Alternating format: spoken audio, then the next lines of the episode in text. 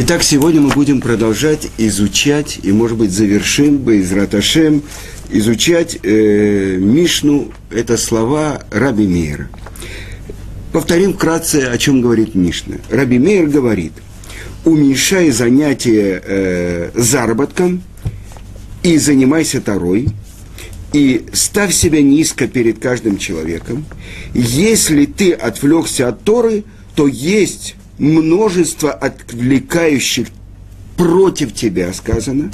А если ты серьезно занимался изучением Торы, это не просто работал, а Мальта, это по-русски можно перевести как вкалывал над Торой, есть большая плата, чтобы Творец дал тебе. Итак, это то, что мы уже учим несколько уроков. И на прошлом уроке мы говорили, э, меня спросили, почему Раби Мейер называется Раби Мейер Баланес. И мы приводили отрывок из Талмуда, это трактата Водозара, 18 лист, как Раби Мейер спас сестру своей жены из дома, э, куда ее направили по указанию римлян, то есть наказали и отправили ее в дом терпимости. И сказал Раби Мейр, если она чиста, то я ее спасу, выкуплю, а если нет, то то, что есть, то есть. И как он оделся, и выглядел как римлянин, и пришел и предложил ей плату, она сказала, что сейчас это период, когда она запрещена, он сказал, я буду ждать, она сказала, зачем тебе, есть другие, лучше меня, и он понял, что она чиста. И тогда он предложил деньги, взятку сторожу, тот сказал, я боюсь, и Раби Мейер ему сказал, э, возьми деньги, огромные деньги, золотые дукаты, половину дай тем, кто над тобой, а половину оставь себе. А объясняет комментатор э, Талмуда Маршо, что боялся Раби Мейер, что, э, может быть, он не захочет поделиться с, со своим начальством. И тогда он ему сказал, вот э, этот сторож э, сказал, а вдруг э, кончатся деньги и меня захотят наказать. И тогда Раби Мейер показал ему, э, были там собаки, которые нападают на людей, и он бросил в них палку, и вот они хотели на него наброситься, на этого сторожа, и он ему сказал, «Элока демейер анени», то есть «Всесильный, Мейра, ответь мне». И обычно в народе это даже распределяются у нас такие э, кубышки для, э, для цдаки, это называется кубышка Элокада Раби Мейр – это э, Раби Мейр Баланес, то есть Раби Мейр э, чудотворец. И вот это то, что я хочу, чтобы мы поняли по-другому немножко. Задает вопрос комментатор Талмуда Маршо и спрашивает, как же так Раби Мейр присоединяет имя Творца к себе, ведь Творец не присоединяет свое имя к праведникам при жизни. Есть только один человек из всего Танаха, к имени которого присоединил при жизни Творец свое имя, и это наш праотец Ицкак.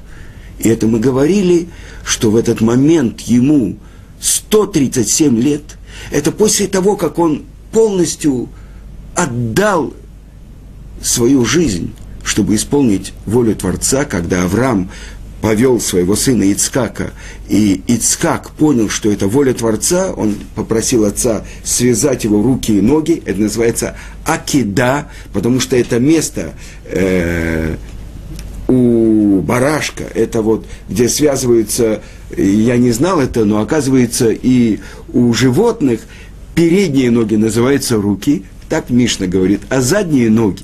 Так вот, он ему попросил отца, чтобы связали сзади руки и ноги, чтобы он не дернулся во время принесения жертвы. Так вот, прошло после этого, мы говорим, и святые наши книги учат, что Ицкак полностью отдал себя ради исполнения воли Творца. И эта жизнь его после этого, это как жизнь после смерти. Так вот, он – после ста лет служения Творцу, когда его сын Яков оказывается на горе море и видит пророческий сон, вот тогда Творец обращается к Якову и говорит, я всесильный Авраама и всесильный Ицкак, а Ицкак еще жив. Так вот это единственный человек, к имени которого присоединил Творец свое имя. Так задает вопрос комментатор Талмуда Баршо, как же Раби Меир говорит, что имя Творца присоединяется к его имени. И он отвечает это так. На это так. Что сказал Раби Меир? Элока де Меир аныне. Всесильный Мейра ответь мне. Но что это значит? Он говорит, что это намек, он только присоединил как знак к этому имени, но это не имя. Я сейчас вам приведу те строчки, которые он говорит. Элока, который мир ла арец уледарим алея. Всесильный, который освещает живущих, э, землю и живущих на ней. Он ответит. То есть он обращение к Творцу, то есть насколько ты полагаешься на Творца. И эта просьба, эта короткая молитва полагание на Творца. Или другое значение дает Маршо. Амир лану бемалхут яван. Тот, кто осветил нас во время власти греков – а, Мидраш Раба объясняет, что уже во второй строчке Торы написано «Ваарецайта тогу ва богу ва хоших альпней теон». Тегум. А земля была хаотична и бесформена, и тьма над бездную. И это говорится про четыре наши изгнания. Так как же наши мудрецы определяют царство греков как тьму? Как? Самые большие мудрецы до сих пор. Мы живем в изгнании, в четвертом изгнании, римском изгнании, но все, что они взяли, мудрость, э, развлечение, все они взяли от греков. Мы живем в греческом мире. Так как же это греческий мир, философия, науки, развитие человека, красота человеческого тела, всякие игры и так далее. И это называется тьма? Да.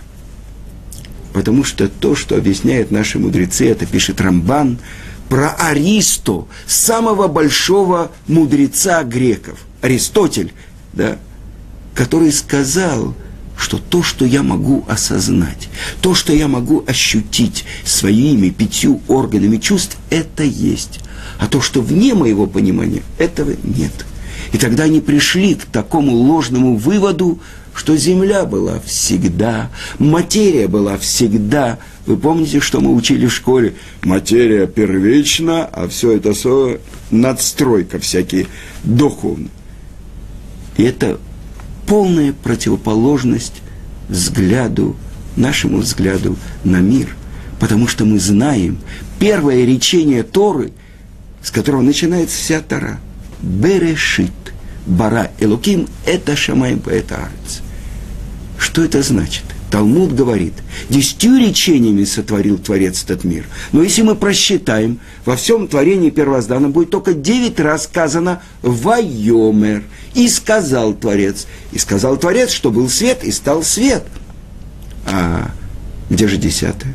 И говорит там еврейский мудрец Раби Йоханан, что Берешит нами мамар. Берешит это тоже речение – и объясняет Гаон, что же было сотворено этим «берешит», «решит» – начало. То есть этим речением было сотворено время.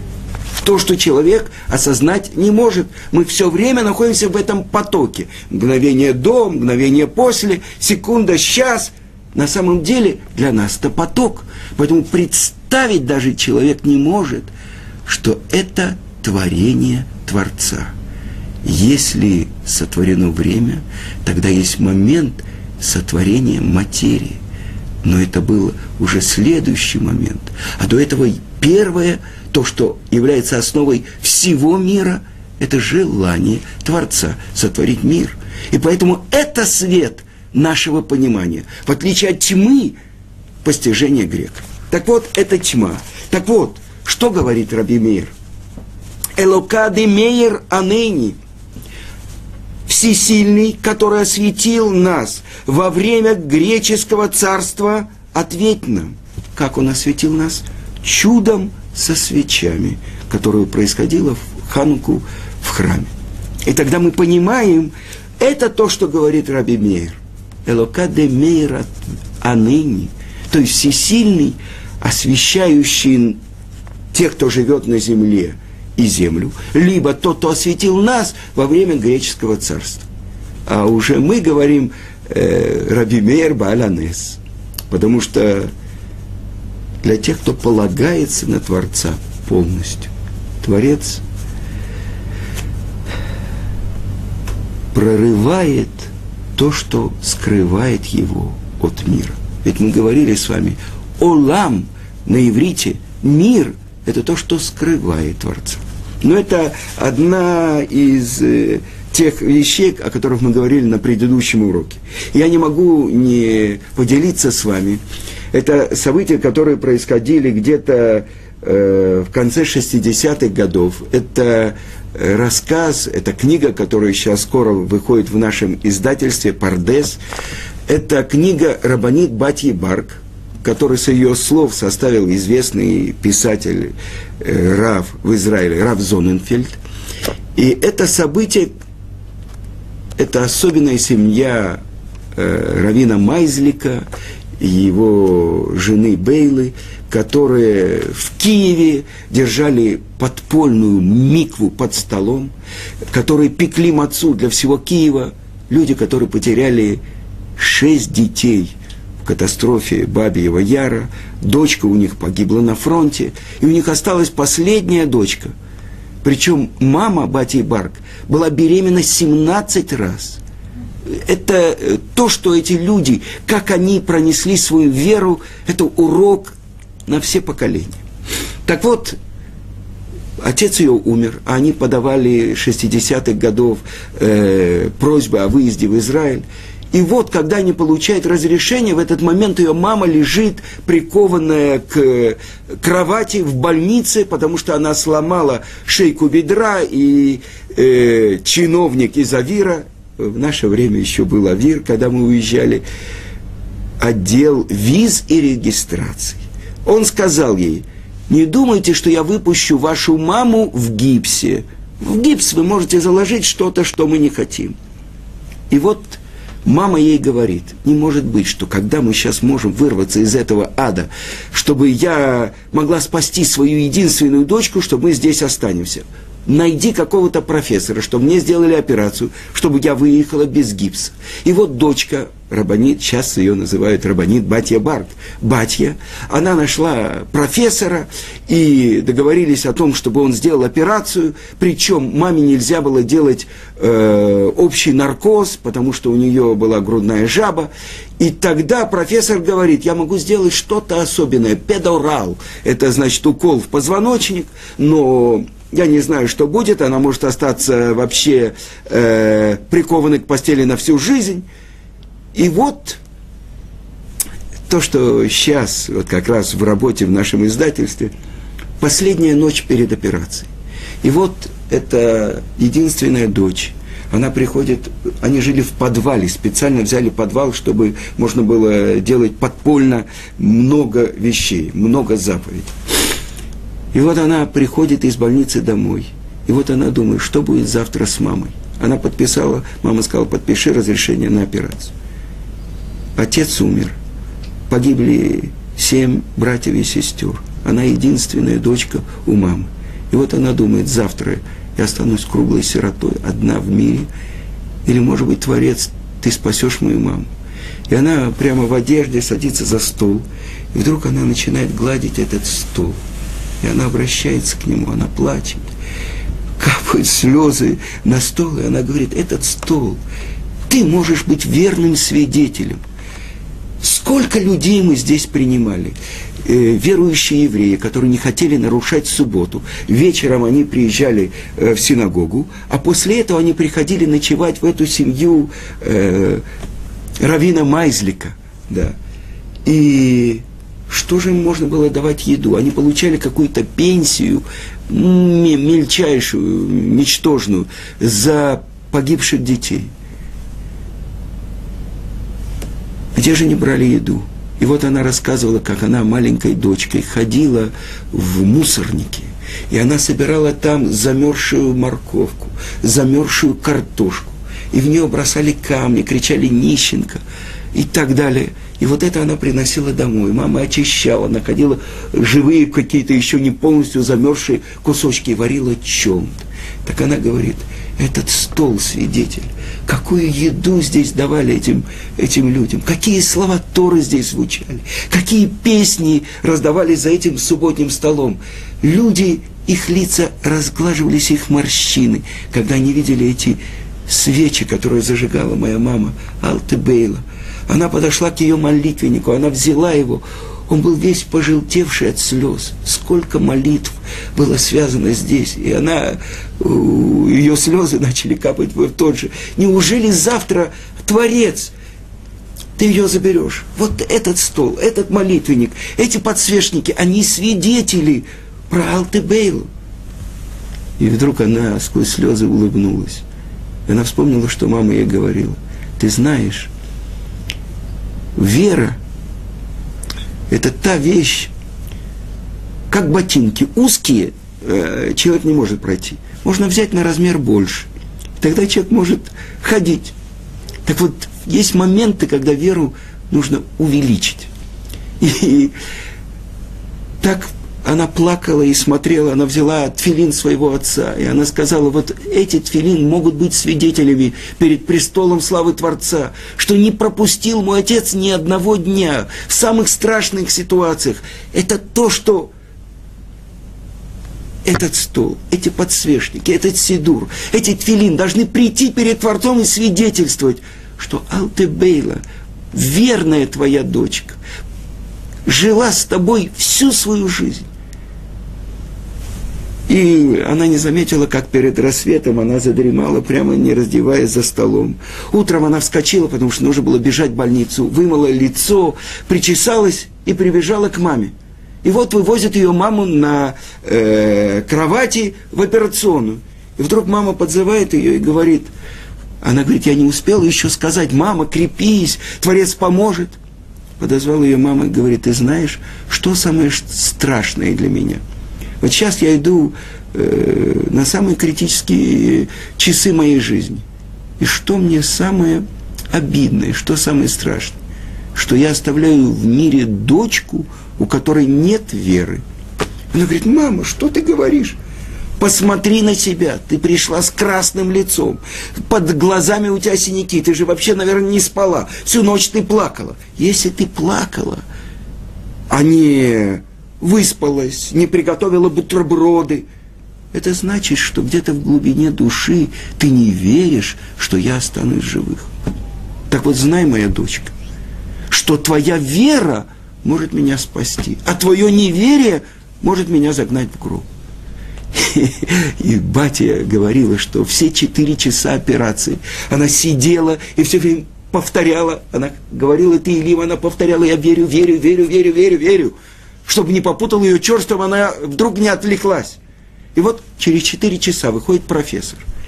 И она подбежала к нему и говорит, профессор, моя мама жива? Он говорит, чтобы я так жил, как твоя мама жила. Подозвал ее и сказал, скажи, что это значит Элокаде Раби Мейр Аныни?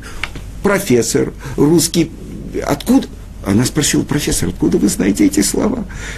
Он сказал, ты знаешь, я не первый год профессор. Сколько операций таких я сделал? Ой-ой-ой. Так вот, до начала операции я наметил как-то, где я буду пилить, где я буду соединять и так далее. И вдруг твоя мама говорит, профессор, вы знаете, вот с большим врачом всегда находится ангел Рафаэль, ангел здоровья. Так вот, профессор, я на своем языке, на идыш, а вы на вашем, на русском. Давайте вместе попросим, чтобы Творец сделал вас посланником, чтобы удачно прошла ваша операция. Потому что ваша удача – это мое здоровье. И он говорит, я не знаю, что происходило во время операции. Я наметил так-то и так-то. И вдруг как будто кто-то ведет мою руку. Не так, как я наметил, а по-другому. И я хочу сказать, если бы я сделал, как я наметил, твоя мама бы никогда не ходила. Ну вот, сделано все, сделан рентген. Это самым лучшим образом сделано. Теперь перед каждой операцией я буду говорить «Элукаде Рабимейр Анейни». Так вот, это я хотел рассказать вам, как люди, которые живут и которые, и которые так впускают Творца в свою жизнь. Это то, что написано, то, что мы поем в субботу. Едид нефеш, ава рахаман. Как бы близкий друг моей души, Отец милосердный. Это то, что я хотел рассказать про Раби Мейра. А теперь вернемся к словам Раби Мейра.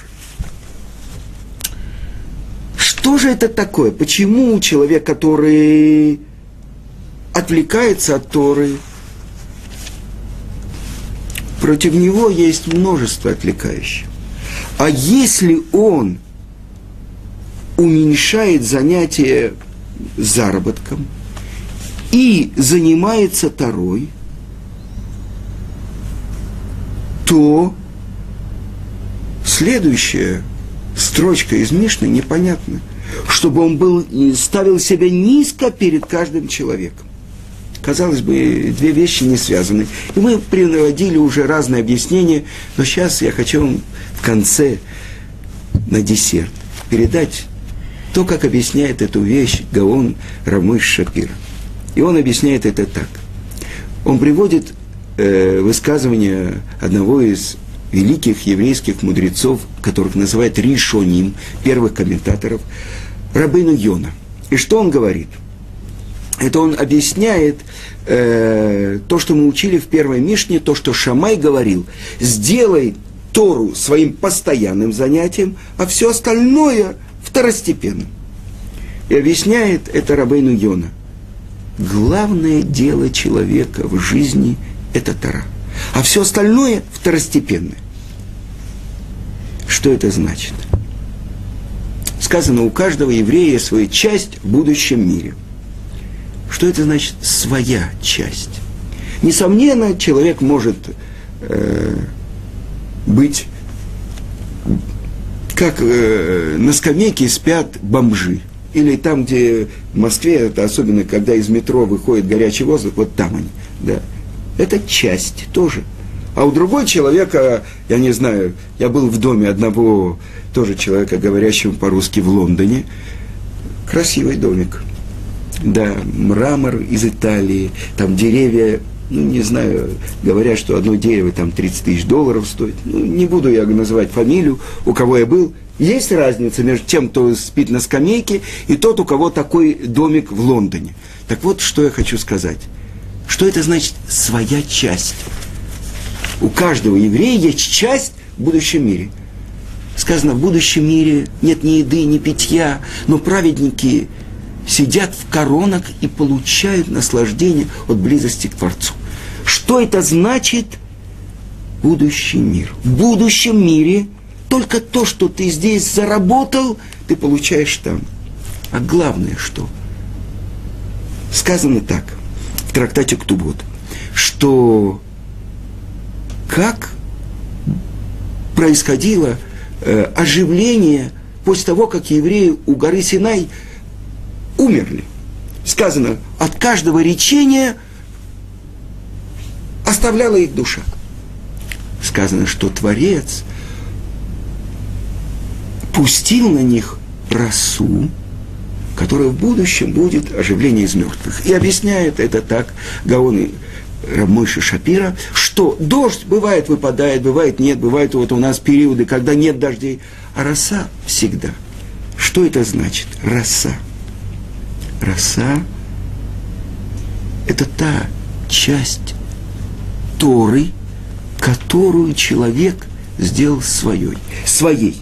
Каждый человек приходит в этот мир – и главное его занятие, в принципе, еврея, открыть свою часть Торы. И об этом сказано, о, и об этом сказано Рехаим и Миша Ашерагавта. И увидишь жизнь женой, которую ты любишь. Написано в Мишне Эшет Хайль Минимца. Минимца. Доблестную жену кто найдет? о чем говорится. И на этом построена Мишли царя Шломо. И так объясняет Гаон из Вильна. Что это значит доблестная жена?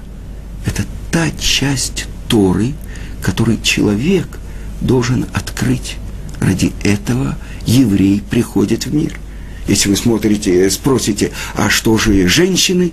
Это их часть в той Торе, которую учат их мужья, в той Торе, которую учат их сыновья. Главное то, что благодаря чему происходит оживление мертвых, благодаря Торе. Вот это таль, это то, что их оживляет. Так что оказывается? Главное дело человека – это вот открыть свою часть Торы. И сказано, что каждый человек рожден для чего? Для амаля, для вкалывания. Какого какой работы? Может быть, физической, вот это молотом, по наковальне, да? И отвечает Талмуд для того, чтобы произнести, понять, открыть свои слова Торы. И это то, что сказано в главе Бехукотай. Им Бехукотай тилеху. Если вы по законам моим будете идти и будете амелим бетора и заниматься полностью посвящать себе Торе, будет полное благоденствие, дожди и пропитание и так далее. Нет! Страшные вещи написаны в той главе. И объясняет Гаон из Виль, э, Гаон Рамыши Шапира, да, что если мы скажем, что Тора, она за морем или на небесах, она не там – но в сердце твоем и в твоих устах. Что это значит? И так он объясняет эту вещь. О, она не, не на небесах. Что это значит? И не за морем. Не на небе. Человек, который возносится над другим, он ставит себя выше другого. И не за морем, то есть, чтобы отправлять корабли, заниматься бизнесом, при, принимать, продавать и так далее, это уменьшить би, э, заработок и ставь себя низко перед каждым человеком. Но почему? Я больше его учил Тору. Я там, у меня кипа больше, у меня писы длиннее. Ну, так что, я не могу подняться над ним? И объясняет очень важную вещь. Основа всего творения. То, что сказано в первой строчке Торы. В начале сотворения Творцом всего небесного и всего земного. Небо, оно воздействует. Земля получает воздействие. По-другому скажем, мужчина и женщина. Каждый дополняет один другого. Есть воздействующий, есть получающий воздействие. Ученик и учитель. Учитель воздействует, ученик получает. И тогда открывается очень важная вещь. Чтобы получить Тору, мудрость Творца, надо быть получателем. И если человек возносится даже над кем-то, это значит в этот момент он ставит себя выше. Вы знаете, сказано, Тара собирается только в низком месте. А в высоком месте, если э, вода, извините, вода собирается в низком месте. А если в высоком, если есть у тебя фонтан, говорит Козьма Прутков, заткни его. Так да, мы открываем очень важную вещь. Это условие изучения Торы, когда ты не возносишься ни над каким, ни над одним человеком. Ты получатель. Ты хочешь стать сосудом, который вмещает в себя божественную мудрость. И не просто мудрость, а ту мудрость, ради которой ты пришел в этот мир, чтобы ее открыть. И сказано так в Мидраше. Сегодня человек учит два закона, завтра он учит два закона, пока он не становится источником живой воды, то есть источником Торы. И поэтому то, что мы учили в начале, первой главе, и поставьте много учеников. Что значит воспитать? Обучите. Почему поставьте? Когда ученик становится на свои собственные ноги, он открывает источник Торы в своем собственном сердце.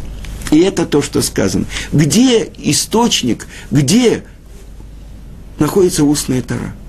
Она находится в сердцах еврейских мудрецов. И это очень глубокая вещь, которую учит нас Тана Раби Мир. И тогда мы можем все сказать, Элока де Мейр, а ныне, то есть всесильный Мейра, освещающий землю и живущих на ней. Ответь нам, потому что мы хотим исполнить свое назначение, ради чего мы пришли сюда, открыть нашу часть Торы. Тот, кто исполняет это, может ли быть кто-то более счастливым, чем он? Всего хорошего.